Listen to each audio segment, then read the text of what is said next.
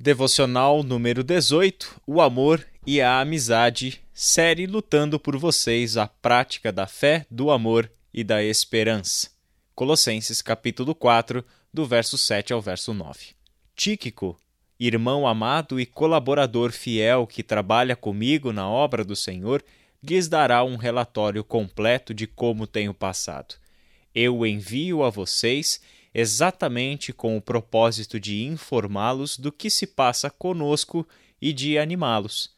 Envio também Onésimo, irmão fiel e amado, que é um de vocês. Ele e Tíquico lhes contarão tudo o que tem acontecido aqui. A biografia do apóstolo Paulo é repleta de relacionamentos de amor e de amizade. Paulo sabe bem que na jornada dos discípulos de Jesus nada acontece e nada deve acontecer como se fosse uma carreira solo. Além dos muitos nomes que aparecem em suas cartas, como por exemplo o próprio capítulo 4 de Colossenses, o capítulo 16 da carta aos Romanos, nós vemos em um texto muito especial, em Atos capítulo 20, versículo 4, o clima e a ambiência em que Paulo vivia e desenvolvia o seu ministério. Olha o que o texto diz. Alguns homens viajavam com ele, com Paulo, Sópatro, filho de Pirro, de Bereia, Aristarco e Secundo, de Tessalônica, Gaio, de Derbe, Timóteo, Tíquico e Trófimo, da província da Ásia. Interessante porque todos esses nomes, quando lemos em um texto narrativo como o livro de Atos dos Apóstolos, nem sempre damos a atenção. Na verdade, olhamos simplesmente como uma descrição pouco importante para a sequência da narrativa que está sendo contada. No entanto, se tratando de discípulos de Jesus e do ministério cristão, essa informação que Lucas trouxe aqui é de profunda importância, porque mostra o ambiente em que nós, filhos de Deus, renascidos e reconciliados com Deus em Cristo Jesus, somos chamados a viver.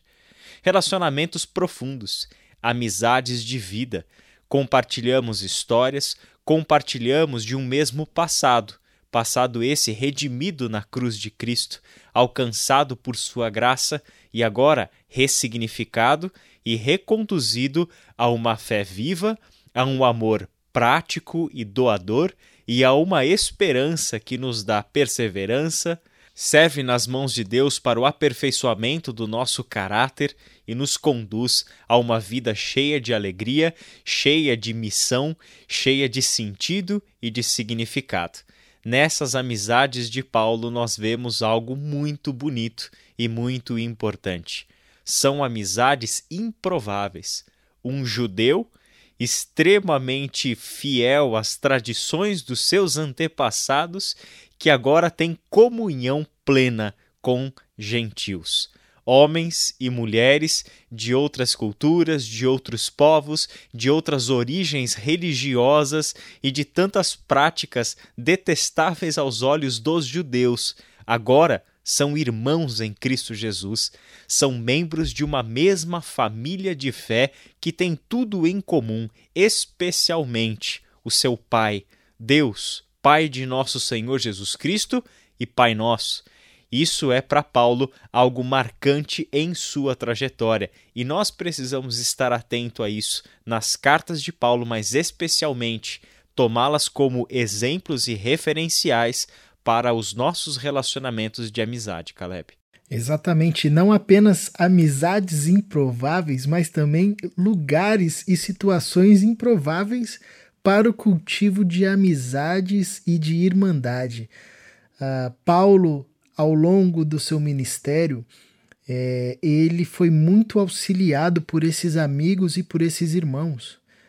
Fica evidente na carta do apóstolo Paulo que ele não caminhava sozinho. Fica evidente nas cartas do apóstolo Paulo, e na verdade em todo o conteúdo uh, bíblico, que não existe espaço na caminhada cristã para uma caminhada solitária, para um caminhar sozinho. Né? Uh, nós a todo instante estamos contando e somos contados uh, como apoio aos nossos irmãos e aos nossos amigos. Na verdade, é isso que encoraja o tema dessa série, que inspira o tema nessa série. Lutamos por vocês. E essa é uma ênfase da carta aos Colossenses. Por diversas vezes, o apóstolo Paulo vai dizer: Estou lutando por vocês, estou me esforçando por vocês, intercedendo, orando por vocês. Ou seja, a fé cristã ela é um chamado a uma vivência comunitária, a uma caminhada mútua. E aqui, uh, nesse trecho especial, nós relembramos de algo que era comum da vida do apóstolo Paulo, de ter irmãos e amigos de caminhada, e não apenas isso, mas de depender desses irmãos e desses amigos.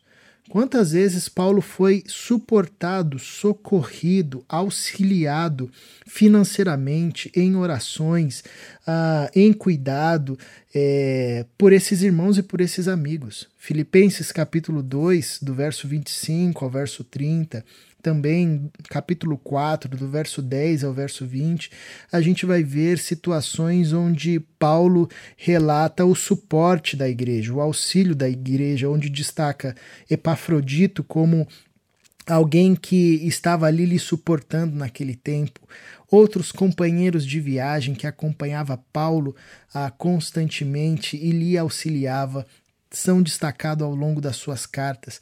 Ou seja, a todo instante o apóstolo está nos ensinando de forma prática aquilo que Jesus ensinou aos seus discípulos, né? de viverem é, sendo suporte um do outro, de viverem uma relação não apenas de comunidade, mas também de comunhão. Comunidade é quando nós temos coisas em comum, estamos ali no mesmo propósito. A, comunhão é quando partilhamos a vida, é quando partilhamos de forma intensa e profunda essa realidade. Na vida da igreja, a gente percebe que às vezes é possível estar em comunidade, mas não estar em comunhão. A gente pode estar na mesma igreja, comungando dos mesmos valores, das mesmas ideias, porém não partilhando uma vivência de comunhão, onde a gente depende dos nossos irmãos, onde os nossos irmãos dependem de nós. Obviamente que isso não exclui uma perspectiva de autonomia e de independência, não é disso que nós estamos falando, isso são elementos que também fazem parte de uma vida madura, de um amadurecimento.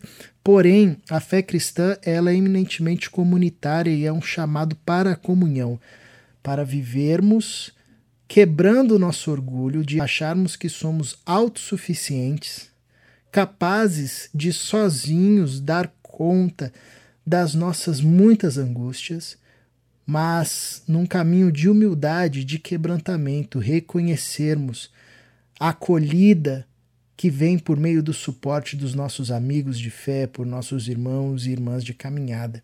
E isso é nítido na vida de Paulo e é algo belo que sempre precisa ser resgatado uh, na igreja do nosso Senhor Jesus Cristo.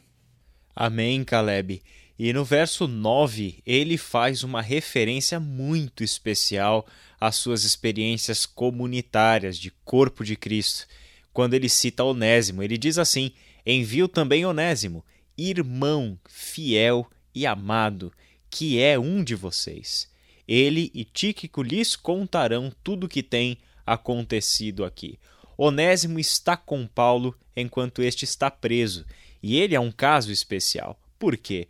Porque uma das quatro cartas da prisão é a carta a Filemon, e essa carta foi escrita por causa de Onésimo. Quem era este homem? Ele era um escravo que se converteu por meio do ministério de Paulo enquanto ele estava preso.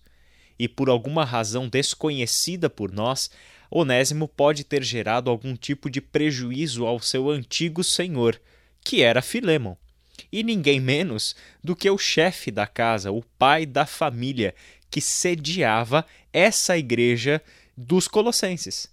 Então, Paulo escreve aquela carta e eu até sugiro que você acrescente à sua leitura devocional a pequena carta de Paulo a Filemon, em que ele faz um apelo para o amor desse irmão amado para que recebesse um outro irmão amado, que era Onésimo. recebesse ele de volta, Paulo assumia a responsabilidade pelas dívidas que Onésimo possivelmente tinha é, gerado por conta de alguma razão desconhecida, mas que o recebesse de volta não mais como quem recebe um escravo, mas que o recebesse de volta em sua casa no ambiente familiar, como a um irmão amado. Somente, Caleb e queridos ouvintes, a graça de Deus, o amor, a fé, a esperança que temos em Cristo Jesus é capaz de transformar uma relação de senhor e escravo lá no primeiro século da era cristã em uma relação de irmão-irmão. Somente pela graça de Deus, a perspectiva de senhores de escravos que se rendiam ao verdadeiro Senhor que é Cristo poderia se converter a uma perspectiva que olhava o escravo não mais como coisa, como objeto a ser usado para os seus próprios benefícios, mas para olhá-los como irmão, membro da família, com quem podemos ter comunhão de mesa, porque agora em Cristo Jesus somos um só. Amém, Israel. Que coisa bela. De fato, somente a graça de Deus. Vamos orar pedindo para o Pai nos conceder cada dia mais o desfrute desse privilégio. Paizinho, te somos gratos porque em Cristo Jesus nós fomos feitos amigos. Foi o que Cristo disse aos seus discípulos: Eu não os chamo mais de servo, mas de amigos. Isso nos ensina muito acerca do reino que o Senhor deseja construir em nós e através de nós. Um reino onde podemos desfrutar do amor e da amizade. Nós não precisamos caminhar sozinhos, Deus. E como é triste quando nós percebemos que, por vezes, muitos dos nossos irmãos, e às vezes nós mesmos, diante dos desafios da vida, teimamos em uma caminhada solitária. Isso não é mais preciso, pois o Senhor nos coloca num corpo, numa igreja, de gente que se vê não mais por suas diferenças, mas agora se vêem a partir de Cristo Jesus têm tudo em comum, partilham do que se tem. Então, Pai, nós pedimos por tua graça, por tua misericórdia sobre nós, para que vivamos como comunidade de fé cada dia mais essa dimensão do amor e da amizade, quer seja nos tempos de alegria, quer seja nos tempos de tristeza, de abundância ou de escassez que possamos viver de fato no cuidado e na dependência de uns com os outros, que essa realidade seja uma realidade visível na nossa vida, em nós e através de nós. Para a tua glória, em nome de Jesus.